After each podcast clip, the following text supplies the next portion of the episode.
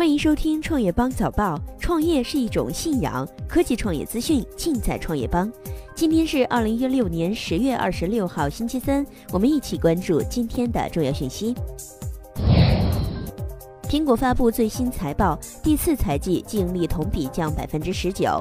北京时间十月二十六号凌晨消息，苹果公司今天发布了二零一六财年第四财季业绩报告，显示。苹果公司第四财季营收为四百六十八点五二亿美元，比去年同期的五百一十五点零一亿美元下滑百分之九；净利润为九十点一四亿美元，比去年同期的一百一十一点二四亿美元下滑百分之十九。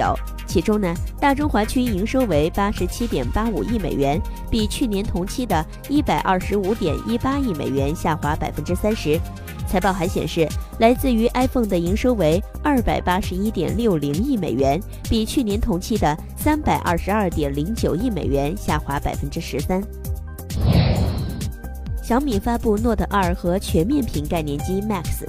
小米昨日在北京发布了其双曲面商务旗舰手机小米 Note 2，售价二千七百九十九元起。Note 2采用了高通骁龙八二幺处理器。最高配备了六 GB 内存加一百二十八 GB 存储，电池配备了四千零七十大电量，支持快充三点零技术。在拍照上，采用了二千二百五十六万像素后置摄像头，八百万像素前置摄像头。在发布会上，雷军还透露了小米一直研究的概念手机 Max，其中一个方向就是实现全面屏，可以实现百分之九十一点三的屏占比。美国权威汽车品牌可靠性报告出炉，特斯拉排名垫底。在最新一期的可靠性调查当中，消费者报告对二十九家汽车厂商进行调查，结果特斯拉排名仅二十五位，跻身美国最不可靠汽车厂商之列。许多消费者反映，特斯拉 Model S 车型出现了一系列故障，其中呢，侧开门故障已经成为其标志性的缺陷，驾驶员对此感到十分沮丧。之前，消费者报告曾将特斯拉 Model S 电动汽车评为整体表现最佳的汽车。二零一六胡润女富豪榜，陈丽华首成女富豪，周群飞财富缩水百分之十。昨日，胡润研究所第十一次发布胡润女富豪榜前五十名。七十五岁的北京地产女王陈丽华以财富五百零五亿元，首次成为中国女首富。三十五岁的杨惠妍财富增长百分之二十，至四百八十五亿元，位居第二，去年女首富。四十六岁的 IT 女王周群飞财富缩水百分之十，至四百五十亿元，退居第三。七部委邀阿里、腾讯、百度等成立反炒信联盟。昨日，国家发改委同公安部、质检总部、中央网信办、人民银行等七家部委邀请阿里巴巴、腾讯、京东、五八同城、滴滴快滴、百度糯米、奇虎三六零、顺丰速运等八家互联网公司签署反炒信信息共享协议书。协议书显示，今后在政府牵头下，各互联网企业将派出代表，组建反炒信行动联盟。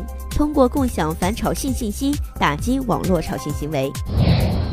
国家信息中心将1.98万家电商列入网购黑名单。亚马逊微型无人机专利曝光，小到可以停驻在警察的肩章上。近日，亚马逊一项关于微型个人助理无人机的专利被曝光。据专利显示，这款微型无人机的体积非常的迷你，只有口袋大小，甚至可以停驻在警察的肩章上。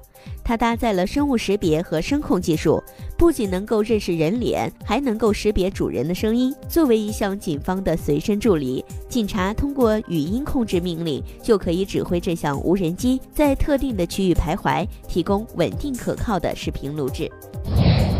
爆炸也不怕，香港仍有消费者购买三星 Note 7。经过调查发现，购买 Note 7的用户有着不同的动机。首先，有一部分人购买这些不知从何处流入的 Note 7是为了套利。三星官方为了回收 Note 7，愿意给用户提供较大的补助。此外呢，还有一部分人冒着风险购买 Note 7，是被其强悍的配置所倾倒。三星 Note 7绝对是市面上安卓设备中的佼佼者，它配备的那根 S Pen 更是可玩性十足，而且该机还支持 IP67 防水。最后，还有一部分购买者用户则是为了收藏。男子把多辆共享单车扔进上海黄浦江，已被刑拘。十月二十四号，摩拜单车上海官方微信公众号推送了一篇文章，网友在微博上举报了一张图片，一名男子在上海中山东一路将摩拜单车占为己有，目测已将单车破坏。得到准确地址位置信息后，工作人员立即赶到现场，谁知该男子将单车扔进了黄浦江，然后逃走。接到报警后，外滩治安派出所调出监控，发现该男子在逃走之后，又将两辆摩拜单车扔进黄浦江，之后又砸坏六辆。目前呢，黄浦公安已将该男子刑拘，案件正在调查当中。以上就是今天的重点资讯。创业是个技术活儿，我们有十八般武艺帮您迅速成长，快去点击菜单栏底部知识电商寻宝吧。帮妹，明天见！帮妹，天天见！